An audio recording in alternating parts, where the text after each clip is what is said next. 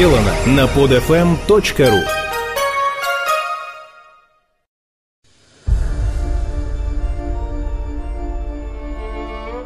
Железнодорожный масон Витте или терроризм справа.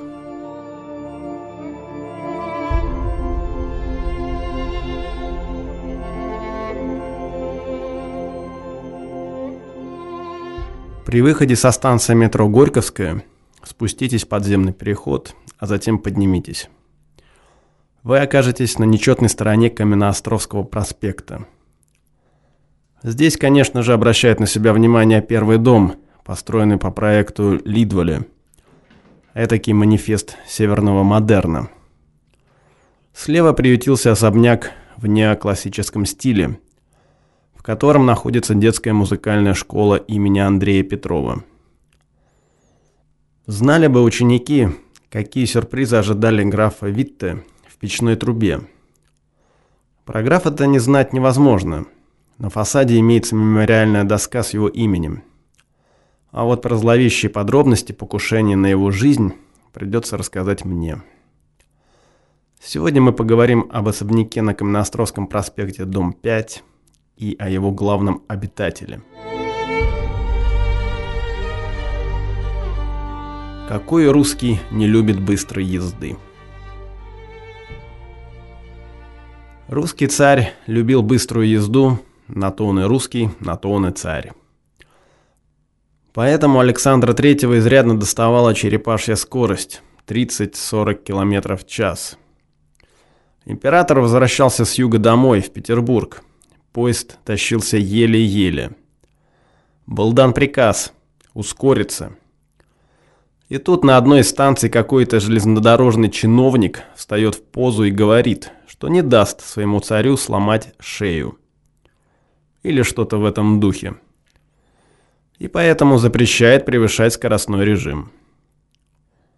Чиновник знал, что насыпи хлипкие, а рельсы по ним проложены арестантами – которым ничего не платили, либо рабочими, которым платили гроши. Кто ж будет напрягаться в таких условиях? Одним словом, качество железнодорожного полотна оставляло желать лучшего. Поэтому тише едешь, дальше будешь. Но русский царь, как уже было сказано, любил быструю езду, которая закончилась 17 октября 1888 года крушением поезда под Харьковом. Царь не пострадал, но урок получил.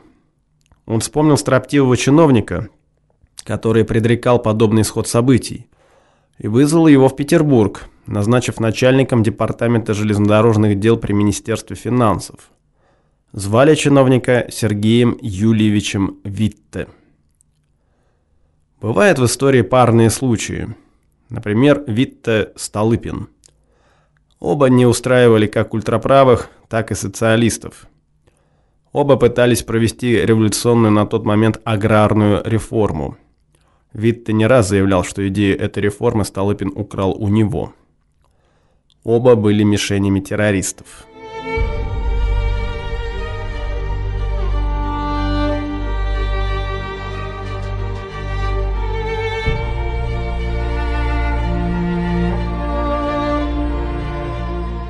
Денежная реформа. Вид ты немало сделал для нашей страны. Прибалтийский немец, родившийся в Грузии, учившийся в Украине и там же начавший свою служебную карьеру, стал министром финансов и провел денежную реформу. Это еще ничего, если за наш рубль будут давать полтинник. Будет хуже, если за наш рубль будут давать в морду написал Салтыков-Щедрин, оценивая плачевное состояние национальной валюты. А вот свидетельство Анатолия Кони про ситуацию после русско-турецкой войны 1877-1878 годов. Курс падал стремительно, и несмотря на недавние успехи, стоил 203-203,5 марок за 100 рублей – государственный долг возрос чрезвычайно. После реформы Витте за 1 рубль давали 2 бакса.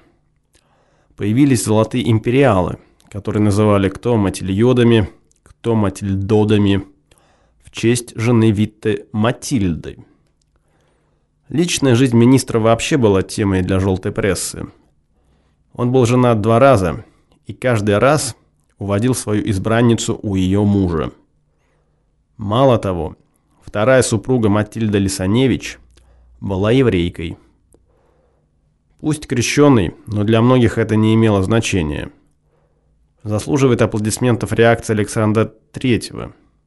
По мне, женитесь хоть на козе, лишь бы дело шло. Именно Лисаневич предусмотрительно купил особняк Штремберга в самом начале Каменостровского проспекта – уже возводился постоянный Троицкий мост взамен на плавного плашкоутного, и дельцы прогнозировали стремительный рост цен на здешнюю землю. Здание было построено Эрнестом Вирихом. Он был мастером стилизации под классику. Наиболее ярко это проявилось в комплексе зданий Политехнического института, возведенного по его проекту. Но стоит пройти буквально 300 метров на север по Каменноостровскому проспекту, войти во двор дома номер 16, чтобы оценить совсем иной стиль особняка мастерской Эрнеста Липгарта, еще одного творения Вериха.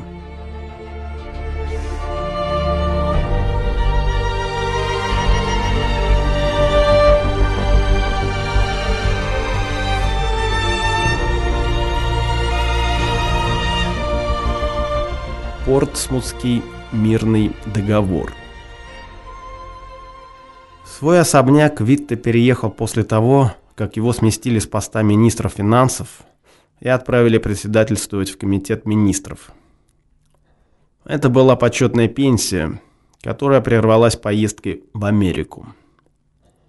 Россия проиграла русско-японскую войну.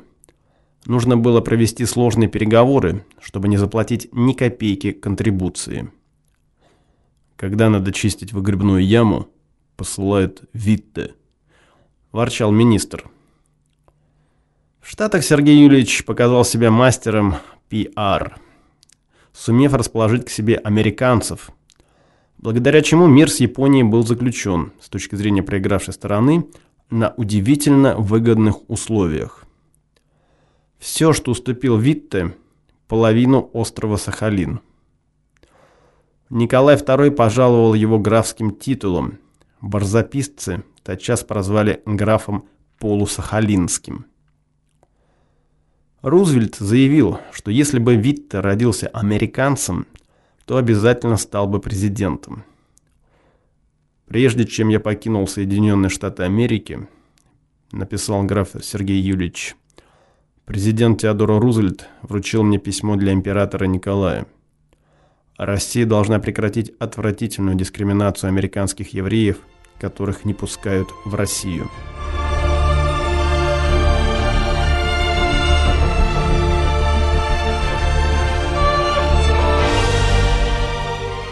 Еврейский вопрос Еврейский вопрос был ключевым для Витте, так же, как и для Союза русского народа. Только ответ на этот вопрос – Каждая сторона давала свой. И ответ Витте союз русского народа никак не устраивал. О союзе стоит сказать пару слов, которые предоставим начальнику Петербургского охранного отделения Александру Герасимову. Дружиной Союза русского народа было организовано в июле 1906 года убийство члена Первой Государственной Думы кадета Герценштейна. Он жил в Финляндии, недалеко от Петербурга.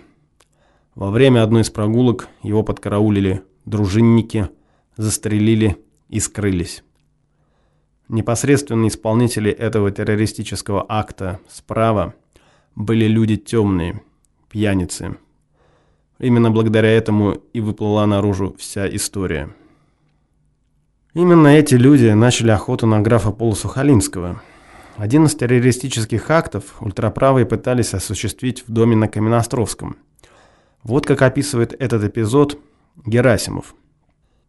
В феврале 1907 года мне пришлось столкнуться с новым террористическим актом правых, а именно с покушением на Витте.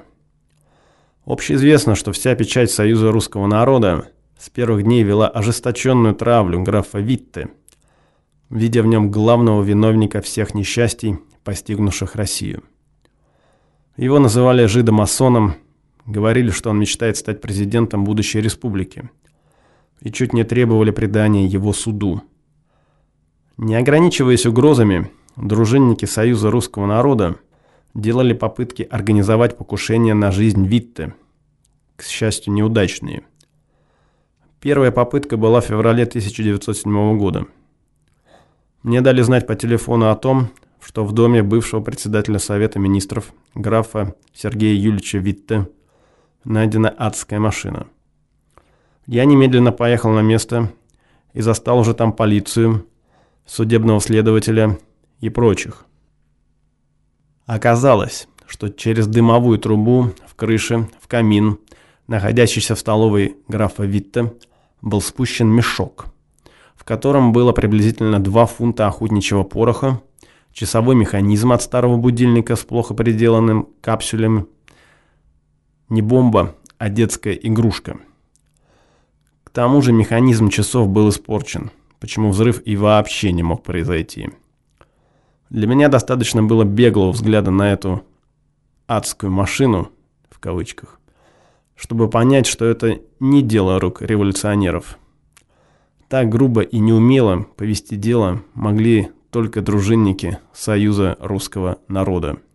Вечером я сделал доклад Столыпину, не скрыв от него, что все это является грубой проделкой Союза русского народа. Столыпин был возмущен. «Это настоящее безобразие», — говорил он. Эти люди совершенно не понимают, в какое трудное положение они ставят меня. Все правительство. Пора принимать против них решительные меры. Но уже скоро выяснилось, что о решительных мерах не может быть и речи. При дворе к покушению отнеслись совсем по-иному. Многие влиятельные люди там злорадствовали. Да и общее отношение к союзу русского народа там становилось все более положительным.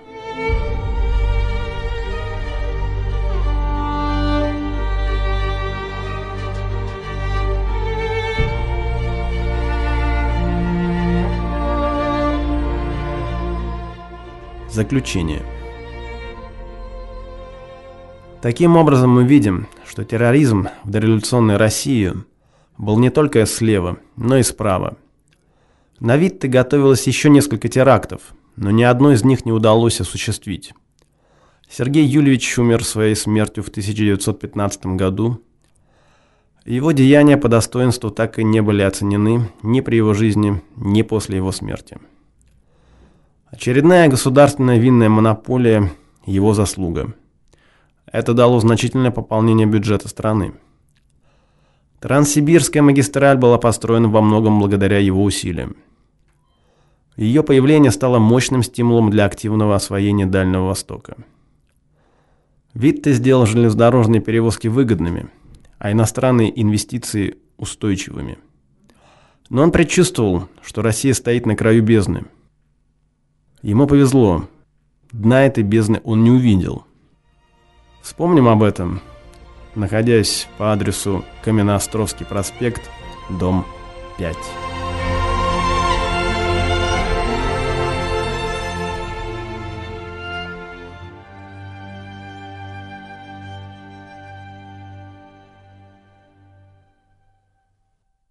Скачать другие выпуски этой программы и оставить комментарии вы можете на podfm.ru.